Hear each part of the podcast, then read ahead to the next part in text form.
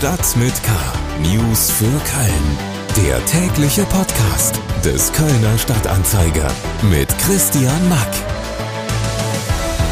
Mein dreijähriger Sohn hat mich heute Morgen gefragt, wer ihn denn später von der Kita abholt. Und ich habe dann gesagt, äh, du, ich weiß noch nicht, ob ich es nachher schaffe. Ich mache nämlich heute den Podcast. Und er sagt dann ungelogen so, Stadt mit K. Schalala. Ja, und damit herzlich willkommen zu Episode 308 von Stadt mit K, Ihrem Lieblings-News-Update für alle ab drei Jahre. Schön, dass Sie dabei sind. Und das sind unsere Themen für Donnerstag, den 24. November. Klimaprotestler kleben sich auf Straße und sorgen für Stau auf der inneren Kanalstraße. Ich vermute, dass also die Bebauung des Grüngürtels ein für alle Male vom Tisch ist. Der erste FC Köln darf sein Vereinsgelände nicht in den äußeren Grüngürtel hinein erweitern, sagt das Oberverwaltungsgericht NRW. Und? Das erste Date war super und die ersten zwei Jahre waren auch toll, denn du merkst natürlich nicht am Anfang, dass der Mensch, der dir gegenüber sitzt, wo du denkst, dass er dich liebt, äh, auch der ist, der dich dann letztendlich schlägt. Am Freitag ist internationaler Aktionstag gegen Gewalt an Frauen, Orange Day. Wir haben dazu unter anderem mit der Kölner Musikerin Sarah Bora gesprochen, die von ihrem Partner geschlagen wurde. Schlagzeilen. Der Kölner Verwaltungsjurist und Experte für Gefahrenabwehr im öffentlichen Raum, Markus Ogorek, hat der Stadt Köln im KSTA-Interview Versagen zum Sessionsauftakt am 11.11. .11. vorgeworfen. Konkret warf Ogorek der Stadt vor, am 11.11. .11. nicht genug Ressourcen für die Sicherheit der Feiernden eingesetzt zu haben. Die Sicherheitskontrollen seien demnach zu lasch gewesen und die Ordner teilweise nicht vernünftig ausgebildet. Außerdem hätte es an manchen Stellen mehr polizeilicher Unterstützung bedurft, findet Ogurek, der Direktor des Instituts für öffentliches Recht und Verwaltungslehre an der Uni Köln ist. Auch in Sachen Etablierung einer Art Festival im Grüngürtel zur Entzerrung des Karnevals-Hotspots am 11.11. .11. sieht der Jurist wenig Chancen auf Erfolg, da es sich um ein Landschaftsschutzgebiet mit hohen Auflagen handelt. Weil er erheblichen wirtschaftlichen Schaden für die Lanxess Arena und einen drohenden Verkehrsinfarkt befürchtet, hat Hallengeschäftsführer Stefan Löcher einen offenen Brief an OB Reker und 50 Ratsmitglieder geschickt. Hintergrund sind die Pläne der Stadt, auf der auf die Lanxess Arena zulaufende Gummersbacher Straße zwei der vier Fahrspuren künftig für Radfahrer zu reservieren.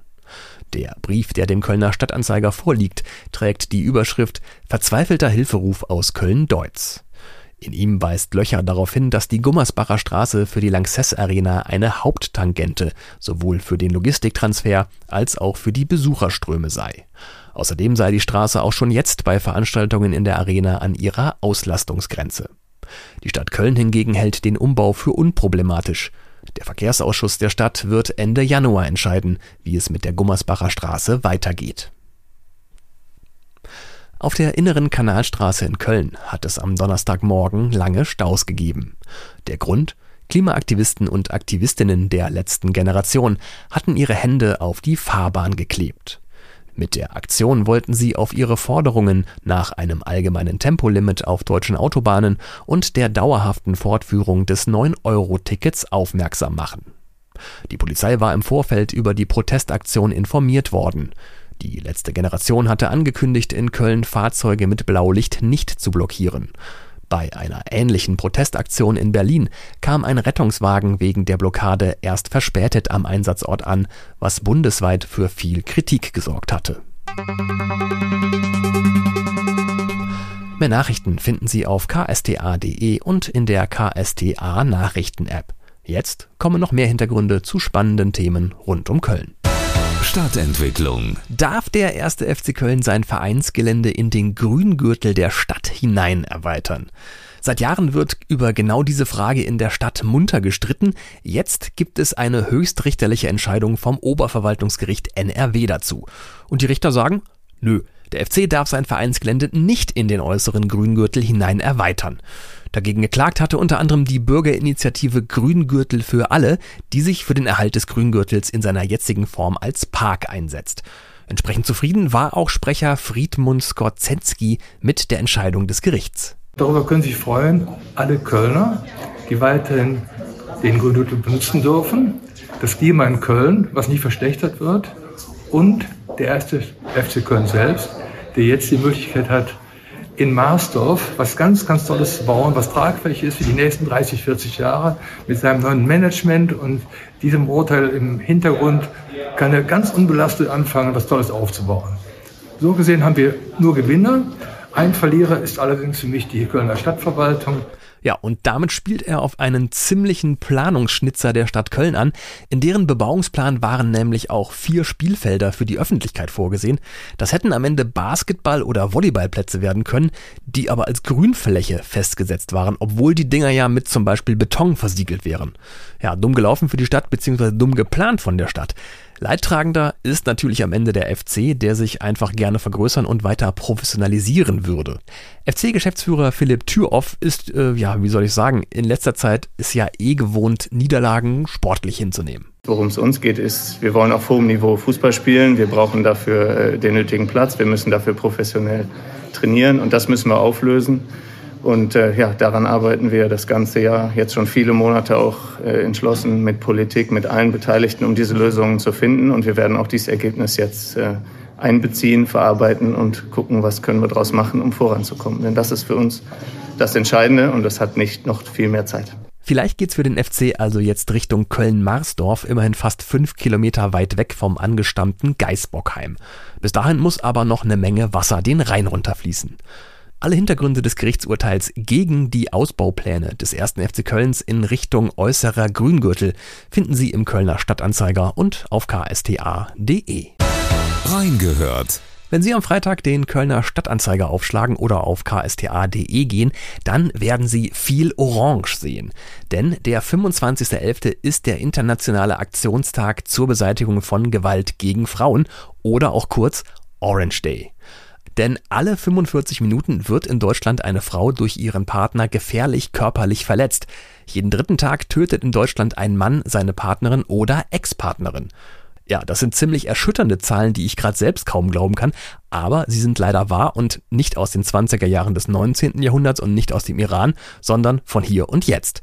Wir vom Kölner Stadtanzeiger wollen diesem hässlichen und skandalösen Problem die nötige Aufmerksamkeit schenken und legen am Freitag deshalb unseren Fokus ganz besonders auf die leider alltägliche Gewalt, die viele Frauen auch bei uns in Köln erfahren müssen. Meine Kollegin Sarah Brasak hatte deshalb in unserem Gesprächspodcast Talk mit K zwei Gäste vom Mikro, die einen wichtigen Beitrag zu diesem Thema leisten können. Zum einen der Kölner Bestsellerautor Mikkel Bierbeck, dessen Mutter vor über 30 Jahren von ihrem damaligen Partner ermordet wurde. Er sagt, das Thema Gewalt gegen Frauen hatte damals keine Öffentlichkeit und keine Lobby. Das wurde einfach von niemand ernst genommen. Ähm es gab keine Betreuung, es gab äh, nichts. Ich habe nicht einen Polizisten gesehen oder irgendjemand, sondern du kommst halt dahin, musst in die Pathologie, sagst, das ist meine Mama. Und dann äh, musst du irgendwie klarkommen, damit, dass sie nicht mehr da ist, die Wohnung leer ist. Und äh, dann wirst du wieder nach Hause geschickt. Und äh, da können wir uns definitiv auch verbessern. Ja, ein sehr bescheidener Wunsch, wie ich finde. Ebenfalls Gast in der Sendung war die Kölner Musikerin Sarah Bohrer. Heute ist sie in einer gesunden Beziehung mit Rapper Eco Fresh, wie sie sagt. Äh, früher hatte sie aber einen Partner, der sie regelmäßig misshandelt und geschlagen hat. Sie sagt, Frauen, die von ihren Partnern geschlagen werden, haben immer noch zu wenig Möglichkeiten, Hilfe zu bekommen und aus der Missbrauchsbeziehung rauszukommen. Also ich habe nie eine Anzeige gegen ihn gemacht in der Beziehung. Erst nachdem ich mich getrennt habe und wo er mich dann gestalkt hat. Da war das erste Mal, dass ich die Polizei eingeschaltet habe. Also ich gehöre auch zu der Dunkelziffer. Die ersten Jahre war es die Strategie mit, ähm, es tut mir leid, es war ein Ausrutscher und du hast mich doch provoziert. Ähm, und irgendwann, nach ein paar Jahren, ähm, hat er das nicht mehr gemacht, weil er wusste, das ist total egal, weil die bleibt ja sowieso, ne? Sarah Bohrer ist aus dieser Beziehung aber zum Glück rausgekommen und hat ihre passive Opferrolle genommen und sie in etwas Aktives, Wachrüttelndes verwandelt. Denn sie hat ihre Erfahrungen und ihr Leid genommen, um damit Aufmerksamkeit auf Gewalt gegen Frauen zu lenken. Selbstermächtigung at its best, würde ich sagen. Das ganze Gespräch mit Autor Mikkel Bierbeck und Musikerin Sarah Bohrer gibt's als Sonderfolge von Talk mit K zum Orange Day, überall da, wo es Podcasts gibt. Und damit ist das Ende dieser Episode Stadt mit K auch schon wieder erreicht. Danke fürs Reinhören und wenn Sie mögen, gibt es noch viel mehr KSDA-Podcasts unter ksda.de slash podcast oder überall da, wo man Podcasts hören kann. Alle Themen dieser Sendung zum Anklicken und Nachlesen finden Sie auch nochmal in den Show Notes. Mein Name ist Christian Mack, machen Sie es gut und bis bald. Stadt mit K. News für Köln. Der tägliche Podcast.